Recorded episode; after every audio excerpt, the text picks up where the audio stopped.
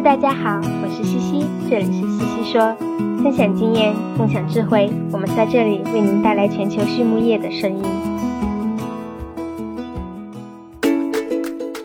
感谢西西说的合作伙伴们：英赛特解决肠道问题，美国达农威公司值得信赖的营养与健康专家，优宝生物、三和药业让健康养殖更简单。隆昌动宝十七年专注研制天然提取添加剂，引领畜牧业节能优产。大地汉克三十年专注为动物提供美味与健康。里兰动宝让食品和伴侣动物不断丰富我们的生活。康德全包膜凝聚未来，凝聚更多力量，释放更多能量。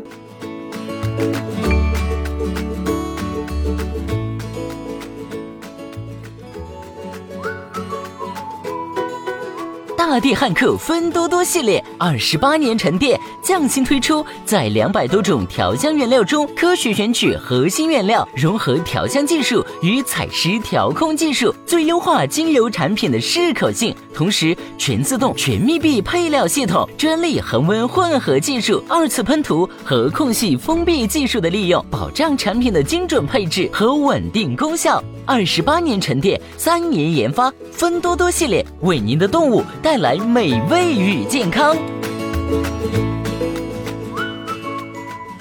Hello，大家好呀，这里是西西说，我是西西博士公众号团队的丽婷。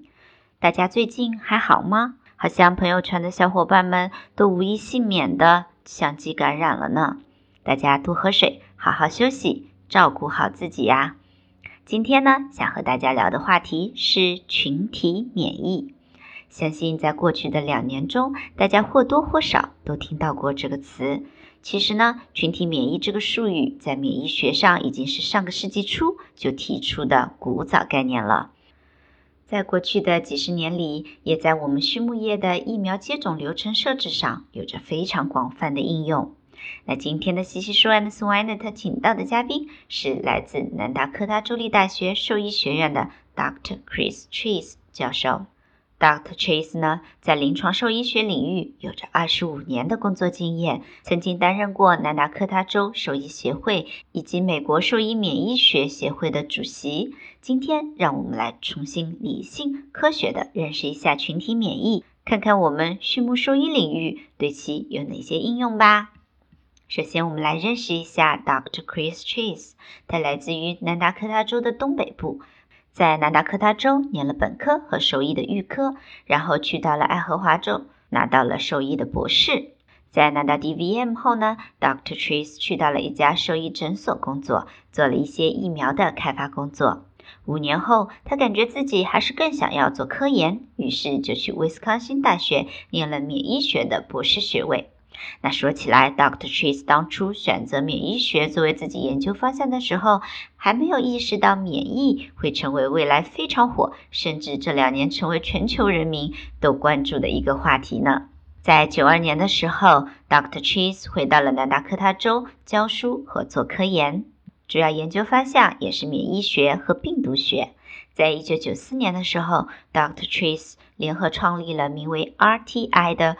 合同研究组织为猪、反刍、家禽动保企业提供临床试验、疫苗研发等服务。那么，什么是群体免疫呢？Dr. Chase 说呀，群体免疫是指在一个特定的人群或者动物群体中拥有对某种传染病的抵抗力。群体免疫水平高，表示群体中对传染具有免疫力的个体百分比高。那通俗的来说呢，就是群体中的大部分个体都有免疫力，即使发生了传染病，传播的范围也很有限，不容易形成爆发。即使有小部分个体没有免疫力，也会因为接触概率的问题不会被传染，从而被保护起来。所以，这是大家对群体免疫的第一个认知误区。群体免疫的最终目标，并不是让群体中每一个个体都不发生感染。而是阻断大范围流行。大家容易对群体免疫产生的第二个误区呢，在于达成了群体免疫的方式。我们知道，让动物对某种病原产生免疫应答，不外乎两种情况：一是自然感染，二是疫苗接种。其实不管是人医还是兽医，我们用的最多的当然还是疫苗接种，因为我们可以控制接种量，可以开发不同形式的疫苗，在减少抗原对动物产生的不利影响的同时，达到最佳的免疫效果和更高的免疫覆盖率。所以呢，今天接下来嘉宾要讲的内容都是基于疫苗接种达成的群体免疫，请大家客观的看待，理性讨论。那么接下来的一个问题呢，就是影响群体免疫的因素有哪些？Dr. Chase 说，为了达成动物群体的群体免疫，在设置疫苗接种程序时，我们一般要考虑三个因素，它们分别是病原本身的传播能力。在流行病学中呢，有一个衡量病原传播能力的参数——基本传染数，通常我们用二零表示。简单来说，就是在自然情况下，一个感染某种传染病的动物能够将疾病传染给其他多少个动物的平均数。当一个传染病的二零小于一的时候，该传染病将会逐渐的消失。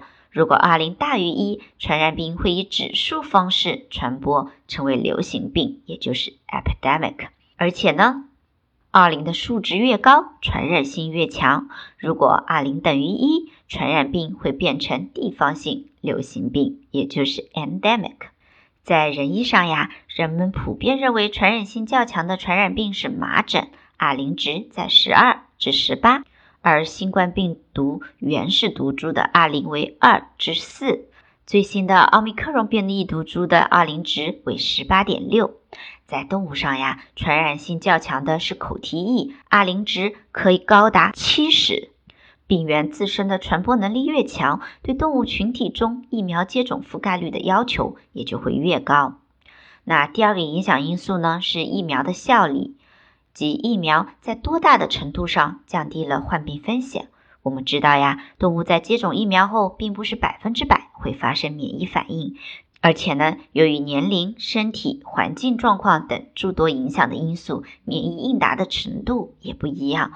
最终导致一个群体接种疫苗后，对疾病的免疫力仍然不会是百分之一百。第三个影响因素呢，就是群体免疫的阈值。当群体中具有抵抗力的个体比例高于传染病传播所需阈值的点，那超过这个点的时候呢，群体免疫就开始生效了，易感个体开始受到这种间接的保护。接下来一个问题呢是，群体中多少比例的动物接种了疫苗才能获得最有效的群体免疫呢？Dr. Trace 说呀，我们刚刚提到了，当群体免疫力高于群体免疫阈值的时候，才能形成有效的群体免疫，而群体免疫阈值的设定与病原的 R 零值有着密切的关系。计算公式呢，就是群体免疫阈值 H 等于一减去 R 零分之一。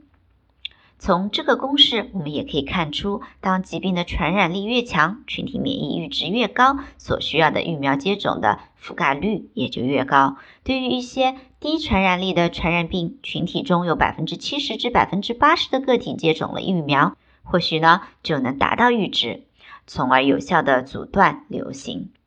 而对于像口蹄疫这样非常高传染力的烈性传染病的时候呢，免疫覆盖率需要达到百分之九十五甚至更高才行。接下来呢，Dr. Trace 谈到了群体免疫力的减弱。他说呀，当然，群体免疫不是一针疫苗就一劳永逸的事情。随着时间的推移，动物群体的转入转出、世代更迭、动物个体免疫力的减弱、病毒的变异，这些都会是群体免疫力逐渐减弱的原因。因此呢，对于新生、新转入个体的疫苗接种，还有随着新毒株出现时对所用疫苗进行更新，这些呀，都是保证有效群体免疫所必要的工作呢。在这里呢，想和大家分享两个有趣的相关实际案例。第一个案例是猪圆环病毒及其疫苗。我认为历史上我们使用群体免疫方法防治效果最好的例子就是猪圆环病毒了。自从 PCV2 商用疫苗进入市场以来，在减少感染猪的临床症状、阻断病毒的大范围流行方面起到了非常显著的作用。能把猪圆环的死亡率从百分之二十五降到了百分之五以下，因此 PCV 二疫苗也被视为养猪业过去二十年最伟大的几项成果之一。那为什么它的效果这么好呢？这和病毒本身的结构有关系。圆环病毒属于 DNA 病毒，毒株变异小，本身结构也不复杂，有一个主要的抗原表位。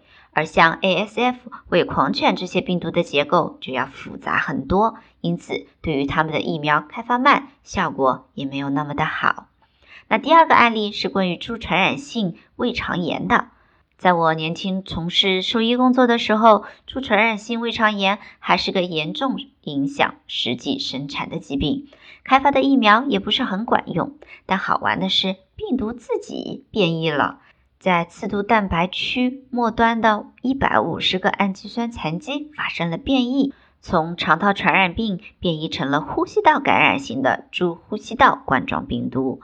相比于猪传染性胃肠炎病毒感染，猪呼吸道冠状病毒感染的临床症状轻了很多，而且呢，在猪呼吸道冠状病毒感染后，可以产生中和。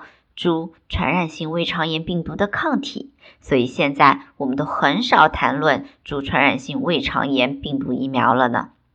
这也是病毒为了更快传播所进行的一个聪明变异吧？因为只有毒力低了，对宿主产生的危害小了，那才更利于自己的生存和传播嘛。要是毒力太强，宿主很快就死了，病毒自己也不能独活很长时间呢。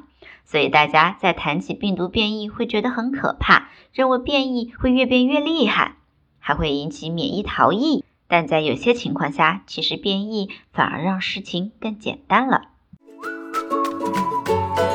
优宝生物三和药业作为全球营养产品服务商，专注打磨生物发酵、酶催化和分子微胶囊制剂技术，凭借在动物健康领域二十四年的研发积累与临床实践。和一支经验丰富的研发、技术服务和质量管理专家团队，产品与方案涵盖维生素原料与功能营养剂、饲料消化、肠道健康和健康养殖，为全球十五个国家的合作伙伴提供经济高效的产品与服务。公司参与主持的猪抗病营养技术体系创建与应用，荣获国家科学技术进步奖二等奖。优宝生物、三和药业，让健康养殖更简单。接下来一个问题呢，是如何提高免疫成功率？Dr. Chase 说，刚刚我们也有说到，免疫接种后，动物并不是百分之百会产生免疫应答的。那么，如何提高免疫的成功率呢？在我看来，有以下几个方面可以供大家参考：一是要保证充足的营养，免疫反应是一个耗能耗蛋白的过程，在接种前呢，要保证动物的采食量以及日粮中能量蛋白水平满足需要。还有一些和免疫相关的微量元素，如锂、硒、铜、锌等的补充。第二个方面呢，要减少应激，包括断奶应激、运输应激、环境引起的热应激，以及养殖密度引起的应激等等。